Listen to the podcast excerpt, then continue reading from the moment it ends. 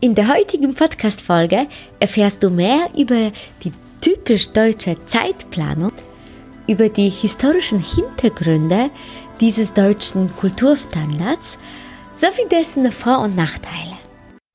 Welcome. Witamy. Witajcie. Добро пожаловать! Welcome. Sveiki atvykę. 欢迎 Tere tulemast. Deutschland und andere Länder mit Anna Lasonczek. Der erste und einzige Podcast in Deutschland, Österreich und der Schweiz, der sich mit interkultureller Kommunikation beschäftigt, spannende Impulse über fremde Länder liefert, entfernte Kulturen näher bringt und erfolgreiche Menschen mit internationaler Erfahrung interviewt.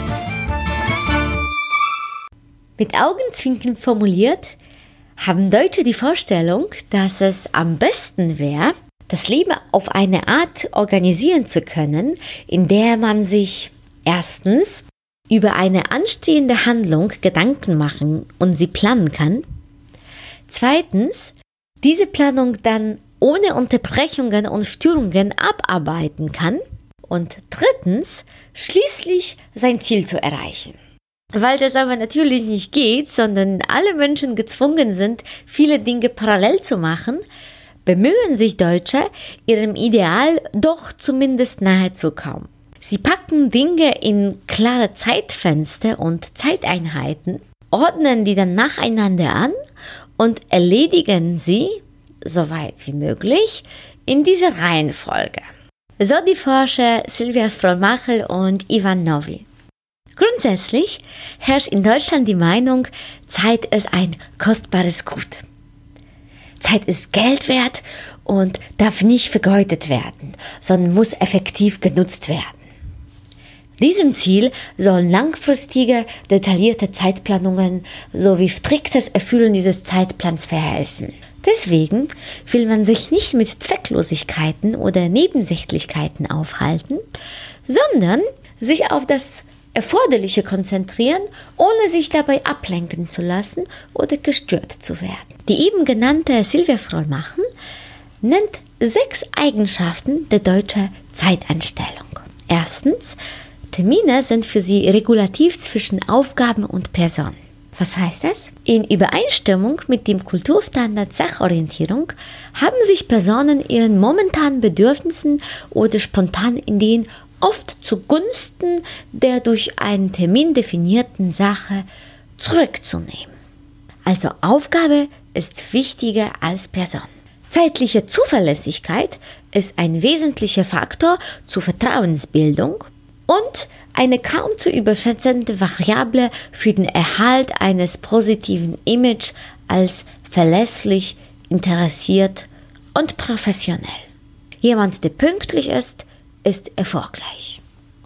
Dazu möchte ich als Beispiel eine persönliche Erfahrung liefern, die ich während meiner Zeit bei Daimler Chrysler Vertriebsorganisation Deutschland in Berlin gemacht habe. Da in dem Konzern theoretisch keine Kernzeit gilt, also Zeitabrechnung mit Stechuhr, kam ich morgens gemäß meines damaligen Rhythmus nicht als die erste in die Arbeit und hörte aber dementsprechend viel später auf. Im Feedbackgespräch erfuhr ich, dass meine Vorgesetzten zwar wüssten, wie motiviert ich bin, wie sehr ich mich einbringen und welche gute Leistungen ich erzielen will, trotzdem rieten sie mir für meine spätere berufliche Zukunft etwas früher am Morgen im Büro zu erscheinen, um nicht den Anschein nach fehlenden Interesses zu erwecken. Zweite Eigenschaft der deutschen Zeitplanung, die Sache als rote Faden. Man kommt schnell und direkt zur Sache, ohne sich mit Smalltalk aufzuhalten. Man erstellt Protokolle, Agenten und Tagesordnungen und trifft Absprachen. Auch bei Auftauchen von Problemen wird systematisch vorgegangen. Nach einer deutschen logischen Reihenfolge werden zunächst die Ursachen diskutiert, danach wird nach Lösung gesucht und zum Schluss die Umsetzung der Lösungsschritte an die zuständigen Personen delegiert. Vielfach ist der aus der sachlichen Notwendigkeit entstehende Druck die Ursache für den selbstgemachten Zeitdruck. Die dritte Eigenschaft, die die eben genannte Forscherin Silvia Frohnmachel nennt, heißt Konsekutivität als Takt. Ich nenne das Abhackkultur.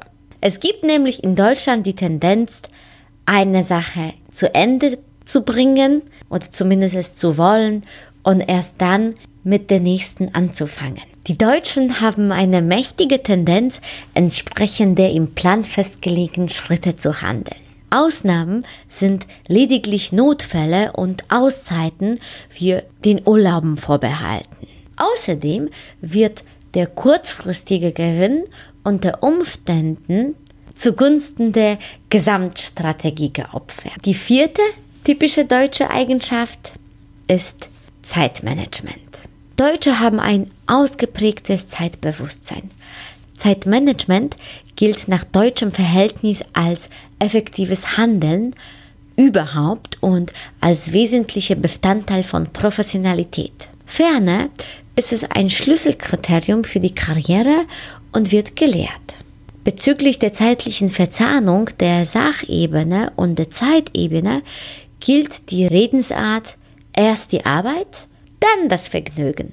Im Sinne des Kulturstandards Trennung der Lebensbereiche sind diese beiden Elemente hintereinander geschaltet. Zuerst wird gearbeitet, dann wird Smalltalk gehalten. Zuerst wird auf das Ziel hin gearbeitet und dann wird gefeiert.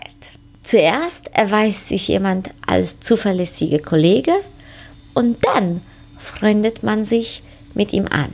An der Stelle möchte ich noch hinzufügen, was mir als Unterschied zwischen dem Polen und den Deutschen für den Grund bzw. Reihenfolge des Tuns und des Freundschaftsknüpfen aufgefallen ist. In Deutschland lernen wir oft jemanden über zum Beispiel ein gemeinsames Hobby kennen, sei es in einem Verein, beim Sport oder irgendeiner Wohltätigkeit oder anderartigen Organisation. Und wenn wir dann eine gemeinsame Sachebene gefunden haben, dann freuen wir uns mit der Person an, weil uns eine Sache verbindet und wir genügend Zeit miteinander verbracht hatten. In Polen dagegen verabredet man sich mit einer Person, die man einfach so macht und freundet sich mit der Person an, einfach weil die Chemie stimmt. Und das ist der Grund, um mit der Person Zeit zu verbringen. Und wenn wir das beschlossen haben und spüren, dass wir uns mögen, dann überlegen wir, welche gemeinsame Sache könnten wir denn überhaupt zusammen machen? Fünfte Eigenschaft der deutschen Zeitplanung ist das Thema Störungen. Was sind Störungen? In Deutschland als Störung im weitesten Sinne, also als Stress, als Belastung, aber auch als tatsächliches aus dem Plan geworfen werden, werden diese Ereignisse erlebt, die unerwartet passieren. Das mag sich für dich, lieber Zuhörer, sehr selbstverständlich anhören, aber weltweit gesehen ist es viel öfter so, dass etwas, was unerwartet passiert, einfach als eine neue Chance oder Überraschung empfunden wird und gar nicht als Störung betrachtet wird. Die sechste typisch deutsche Eigenschaft, die das Thema Zeit betrifft, ist Zeitplanung gilt auch privat. So ist eben Geschäftsschluss oft Geschäftsschluss und die Deutschen halten auch den Feierabend für wichtig, der fest verplant zu sein scheint. Die Zeitplanung setzt sich bis ins Privatleben hinein fort, was weltweit gar keine Selbstverständlichkeit ist. In Deutschland dagegen wollen wir auch im Privaten die Zeit effektiv nützen und die Freizeitpläne einhalten. Oft planen Deutschen sogar ihren Urlaub bis ins Detail und nehmen sich auch bewusste Zeiträume fürs Faulenzen. So ist eben Geschäftsschluss oft Geschäftsschluss und die Deutschen sind auch bei Feierabend machen oft sehr pünktlich. Im Privatleben schenken vielbeschäftigte ihre rare Zeit nur Menschen, die ihnen wirklich etwas bedeuten Dagegen in vielen östlichen und südländischen Kulturen sind Menschen durch viele Menschen umgeben, die sie teilweise gar nicht kennen. Nachdem ich dir jetzt die sechs typische deutsche Eigenschaften bei dem Umgang mit der Zeit skizziert hatte, mag eine Frage auftauchen, wann Deutsche Ausnahmen machen. Die eben zitierte Silvia Froll-Machel sagt, die Deutsche tun es andauernd. Ständig werden die Deutschen nach ihrem Gefühl in ihren Plänen unterbrochen und gestört. Nichts funktioniert, wie es sollte. Die Deutschen ändern ihre Pläne angesichts absolut vordringlich erscheinenden Prioritäten und verstoßen gegen die sonst so hochgeschätzte Termintreue. Das tun die aber nicht einfach so, sondern gewissermaßen planvoll. Flexibilität definieren sie so. Das oder jenes ist nun vordringlich und wird zuerst erledigt. Auch softe Vereinbarungen werden zugunsten harter Sachzwänge kurzfristig abgesagt. Meine Beobachtungen zufolge gelten für die Deutschen folgende Ausprägungen. Die Deutschen sehen die Zeit eher als Linie als als einen Kreis. Das heißt, wir haben den linearen Zeitverlauf und auch eine eher abstrakte Zeitauffassung im Vergleich zu der konkreten. Das heißt, wir messen die Zeit weitgehend entfernt von den Naturereignissen. Wir leben auch monochron und sequenziell. Bei der Kurzzeit- bzw. Langzeitorientierung würde ich eine Aussage treffen, je nachdem, mit welchem Land wir die deutsche Kultur vergleichen. Wir haben eher ein schnelles soziales Tempo und sind zukunftsorientiert. Die zwei letzten Zuordnungen sind besonders für die US-Amerikaner umstritten.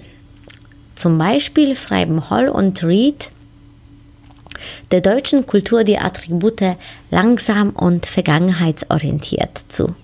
In diesem Zusammenhang möchte ich nochmal betonen, dass die Zuweisungen der Kulturstandards auf Generalisierungen beruhen und keinen Anspruch auf Absolutheit erheben. Und zweitens aus dem Blickwinkel einer anderen Kultur gemacht werden. Und was sind die historischen Hintergründe für die deutsche Zeitplanung?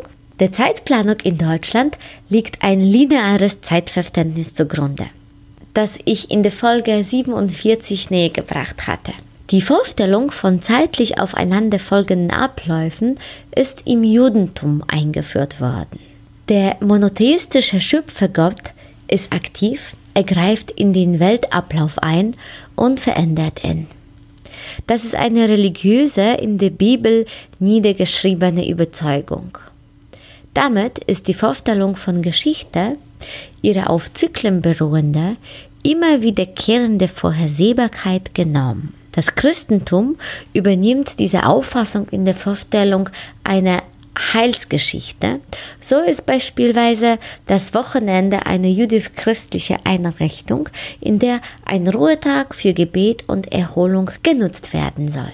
In Deutschland erscheint die Zeitplanung als zeitliche Variante des anderen deutschen Kulturstandards, und zwar Wertschätzung von Strukturen und Regeln. In diesem Gebiet des heutigen Deutschlands sind Sicherheit und Ordnung chronisch in Frage gestellt gewesen. Der Dreißigjährige Krieg, soziale Verwerfungen im Zeitalter der Industrialisierung, die Gründekrise, der Erste und, und Zweite Weltkrieg sowie die darauffolgende Teilung Deutschlands, all diese Traumata haben die Sehnsucht nach Stabilität und Ordnung verstärkt. Spätestens seitdem die aufgeklärten Staaten ihren Bürgern zeitliche Vorschriften zur Reglementierung des Alters gemacht haben, hat das Leben in den kleinräumigen deutschen Staaten eine Strukturierung der Zeit gefördert. Ferner trägt auch der Protestantismus, indem es heißt, dass am jüngsten Tag jeder allein und für sich vor Gottes Gericht stehe und sich für sein Leben zu rechtfertigen habe, zu einer geradlinigen und konzentrierten Lebensplanung bei. Zeit ist knapp und muss genutzt werden. Stützt sich schon das Christentum auf eine lineare Zeitnutzung, wie es gibt nur ein Leben und das Gericht über dieses Leben und dann entsprechend das ewige Leben, so wird diese Tendenz im Protestantismus noch deutlich verschärft. Auch die industrielle Produktionsweise, die mit der Industrialisierungswelle im 19. Jahrhundert nach Deutschland kam, hat eine konsekutive Zeitnutzung und lineare Zeitplanung begünstigt. Seither werden marktwirtschaftliche Bedingungen von Deutschen stets so interpretiert, dass sie eine exakte Zeitplanung unabdingbar machen. Zusätzlich werden der wirtschaftliche Erfolg und der soziale Ausschwung, der sich erstmals im 19. Jahrhundert und später nach dem Zweiten Weltkrieg einstellte, als Beweis dafür angeführt. Darüber hinaus sind auch innerhalb Deutschlands Differenzen zu verzeichnen. Goethe, ein anderer interkultureller Forscher, der sich mit dem Thema Zeit beschäftigt hatte, unterscheidet zwischen Zeit in Ost- und Westdeutschland. Hierzu erklärt er, dass eine in West- und Ostberlin geteilte Zeit vor dem Sturz der Mauer und ihrer Beendigung nach dem Wegfall zum Lebensgefühl zahlreicher Menschen geworden ist. Andere Gesellschaftssysteme haben andere Zeiterfahrungen und Lernprozesse geprägt. Die einen schienen langsamer zu sein, zu spät zu kommen und ihre Zeit scheint stehen zu bleiben. Das sind die Erfahrungen im Ostdeutschland. Die anderen rasten und hetzen der Zeit hinterher. Die beschleunigte Gesellschaft im Westen.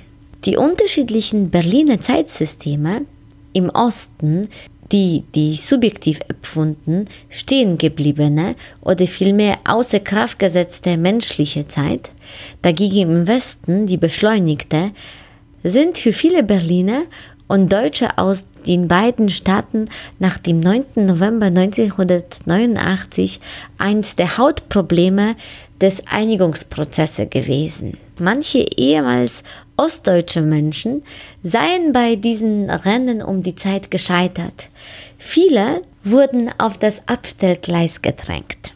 Gleichzeitig gibt es nostalgische Gefühle und Sehnsüchte nach dem vermeintlich Besseren, weil ruhigeren und überschaubaren. Noch im Jahre 2002 haben sich dem Goethe zufolge mehr als 10% der ehemaligen Ostbevölkerung Deutschlands die DDR zurückgewünscht, weil denen die Hektik Westens zu viel geworden ist.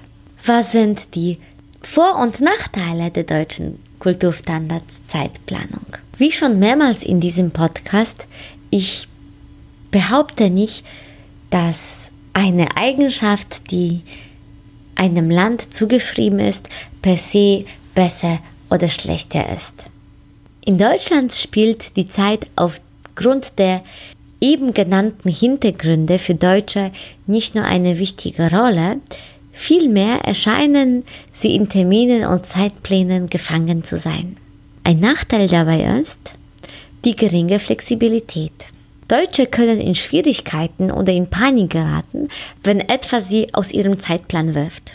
Eine dringende Anpassung und Planänderung kostet viel Energie. Angesichts der minischen Verbindungen und Verzahnungen können die Deutschen meist nicht flexibel reagieren, ohne dabei gegen andere zeitliche Versprechungen und Verpflichtungen verstoßen und zuverlässig zu wirken. Durch die Fixierung auf den geplanten Umgang mit der Zeit leiden sie chronisch unter Zeitnot, wollen so viel wie möglich in kürzesten Zeit erledigen und fühlen sich dabei unter Stress und Zeitdruck, was Einschränkungen des Soziallebens bewirkt.